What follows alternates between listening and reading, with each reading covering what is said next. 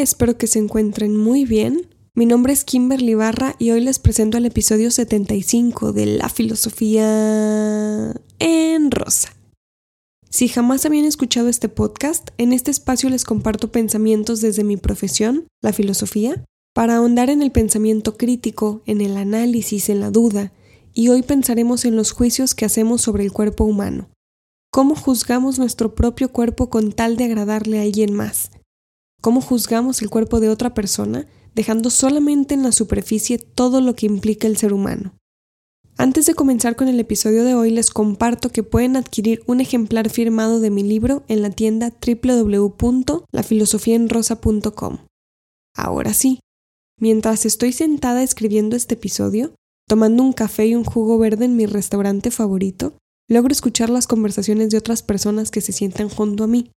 Esto no me resulta fascinante, sin embargo, es imposible que no pueda escuchar cómo a mi izquierda hay una familia hablando de una mujer, de las cirugías plásticas que se ha realizado, de cómo luce mejor o peor según su criterio, y podríamos preguntarnos, ¿qué manera de comenzar a escribir un episodio para este podcast hablando sobre el cuerpo de alguien más, cierto? En realidad no me sorprende. Suelo sorprenderme cuando las conversaciones mundanas que se escuchan van a temas más profundos y no se quedan atorados en la superficie criticando el cuerpo de una mujer obesa o delgada. Da pena. Quiero hablar de muchas cosas que rondan por mi cabeza cuando hablamos del cuerpo humano, y para eso me gustaría que nos preguntemos qué es el cuerpo humano. Más allá de la carne que se pudre cuando morimos, más allá de los huesos que permanecen húmedos en un ataúd, más allá del polvo en que nos convertimos si nos incineran, ¿qué es el cuerpo humano desde que nacemos, crecemos, lo valoramos, envejece y morimos. A lo largo de los años que he vivido, he observado cómo ha cambiado la noción del cuerpo. Viví una época donde nacer con pene te hacía hombre y nacer con vagina te hacía mujer. Afortunadamente la sociedad ha exigido que eso cambie porque muchas personas no se sienten identificadas con el género que socialmente les asocian debido a su sexo, porque no se sienten cómodas, porque no se sienten ellas mismas. Y ahora el cuerpo humano significa mucho más. Significa tanto que estoy cansada de escuchar cómo critican a una mujer obesa, a una mujer delgada, a una mujer morena, a una mujer albina, a una mujer por tener los ojos tan pequeños o la nariz tan grande. El cuerpo humano es mucho más que la foto de una silueta que podemos capturar con una cámara. El cuerpo nace con deficiencias, pero también con muchísimas capacidades para llegar a valernos por cuenta propia, para alimentarnos, para hidratarnos, para movernos, para pintar, bailar, correr, nadar, para tener sexo y luego morir. ¿Para qué ha servido el cuerpo a lo largo de la historia? ¿Se han preguntado para qué servía el cuerpo del hombre hace miles de años? Para pelear, para estar en batallas contra otro pueblo y ser parte de los vencedores, para soportar largas jornadas de trabajo bajo el sol, cosechando frutos, trigo, maíz, cazando, pescando, para llevar alimento y sobrevivir. ¿Se han preguntado para qué servía el cuerpo de la mujer hace miles de años? ¿Para parir?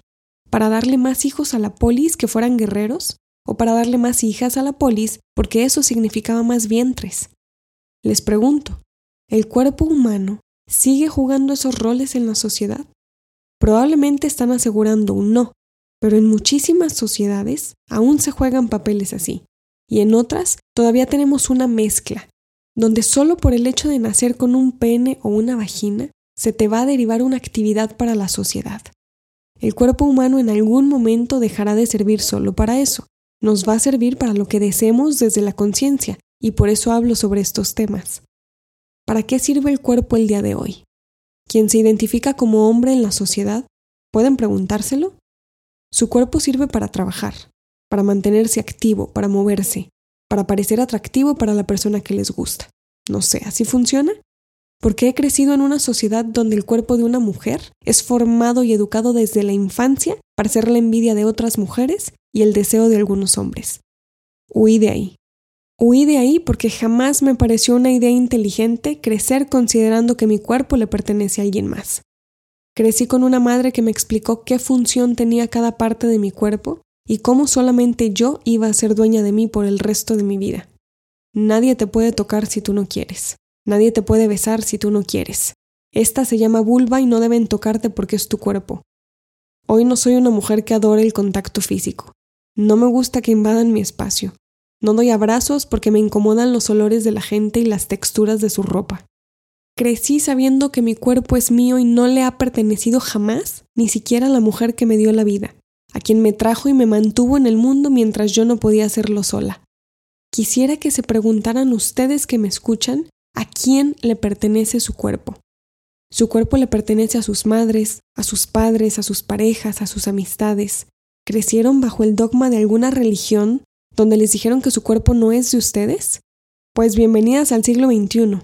Ya no estamos en la Edad Media donde Dios nos castiga por todo. Seguro a Dios le fascinaría que se hicieran responsables de ustedes mismas y le dejen descansar un ratito. ¿A quién le pertenece su cuerpo? Si son independientes económicamente, ¿por qué preguntar si pueden hacerse un tatuaje? ¿Por qué preguntar si pueden hacerse una perforación? Porque si nacieron con vagina y les dieron el género de mujer, muy probablemente horadaron sus orejas sin su consentimiento. Seguramente creyeron que su cuerpo de unos días de nacida les pertenecía y tenían el derecho de perforar con agujas sus orejas. Y me estoy quedando en mi cultura, porque hay culturas donde las mujeres son mutiladas desde bebés, donde la sociedad se apodera de su cuerpo y tienen prohibido hacer algo para ellas. Nuevamente, ¿a quién le pertenece su cuerpo? Hay una falsa, muy falsa e hipócrita aceptación del cuerpo humano. Las redes sociales se visten de amor propio, de amar su cuerpo como quiera que éste sea.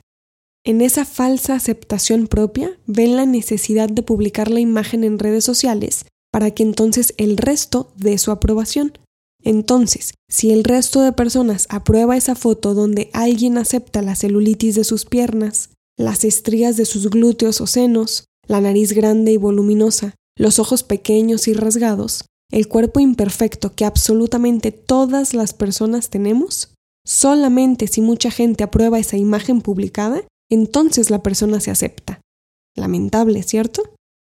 La humanidad es porque estamos en sociedad. Las personas naturalmente buscamos a más personas para ser.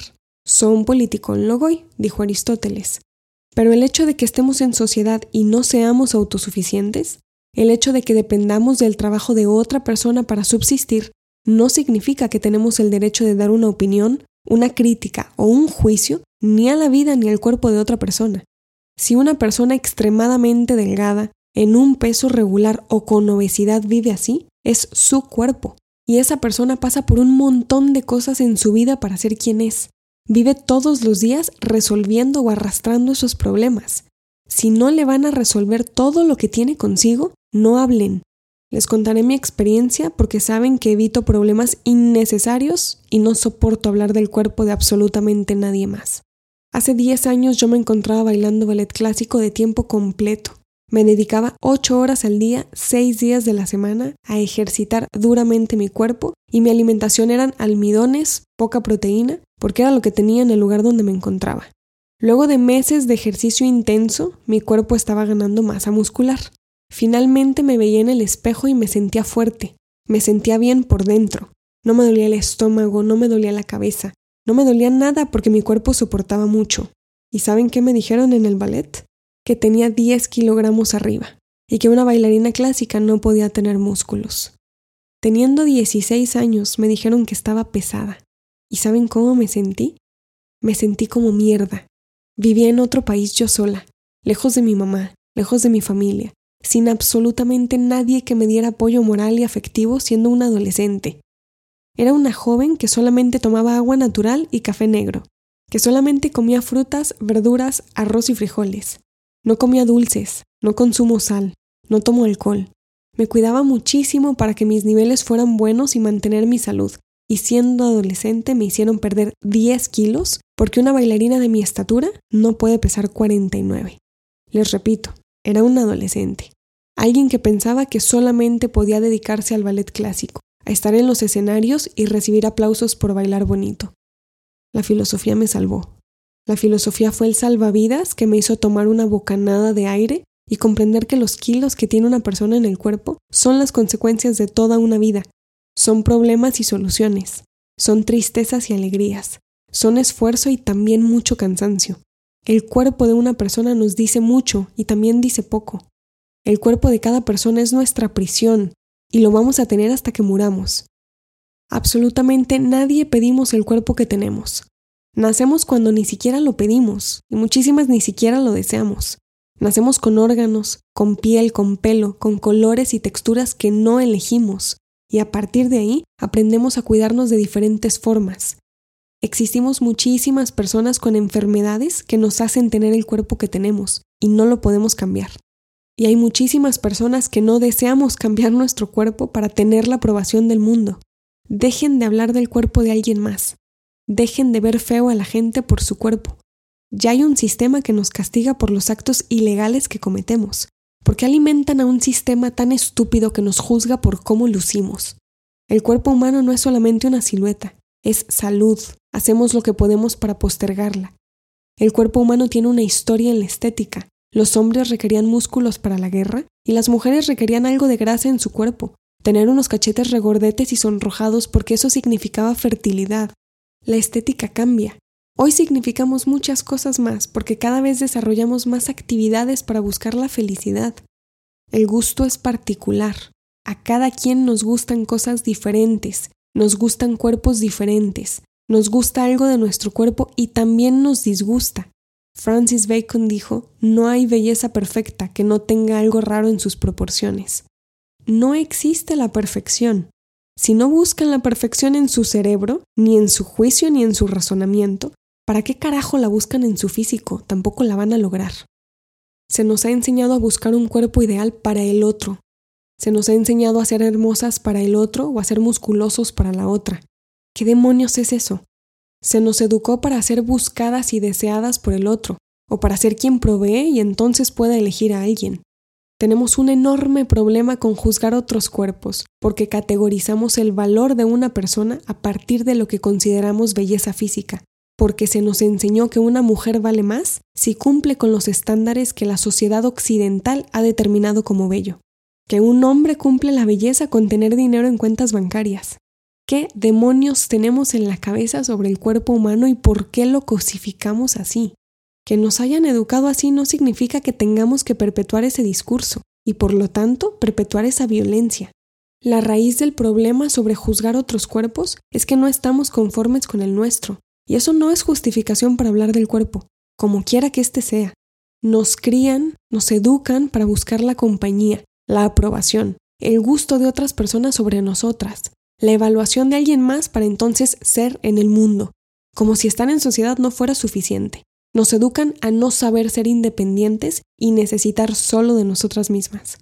El problema de ir por la vida juzgando el cuerpo de alguien más es que no sabemos estar solas y por lo tanto nos enferma la idea de no gustarle a una persona que nos ve. Somos muchísimo más que cuerpo. Terminaré el episodio 75 con esto. Espero que les haya gustado y realmente espero dejar una semilla de cuestionamiento en ustedes para que se valoren más así como son y para que modifiquen lo que no les gusta desde lo consciente, para que dejen de opinar del cuerpo de una persona, porque ese cuerpo que critican la mayoría de las veces es el cuerpo de una mujer que haga lo que haga, no va a cumplir el gusto del resto. ¿Y saben qué? A muchísimas mujeres eso ni siquiera nos importa. Muchas gracias por escuchar este y el resto de mis episodios, por compartir mi trabajo con más personas y ayudarme a que este proyecto crezca. Gracias por sus mensajes tan hermosos. Si quieren comprar mi libro pueden hacerlo en lafilosofiaenrosa.com y si quieren tomar mis cursos particulares de filosofía política o introducción a la historia de la filosofía, pueden escribir a info También pueden encontrarme en las redes sociales Instagram, Facebook y Twitter con el nombre del canal. Saben que pronto habrá un nuevo episodio con un nuevo tema para compartirles la filosofía como a mí me gusta. Soy Kimberly Barra y esto es La Filosofía en Rosa.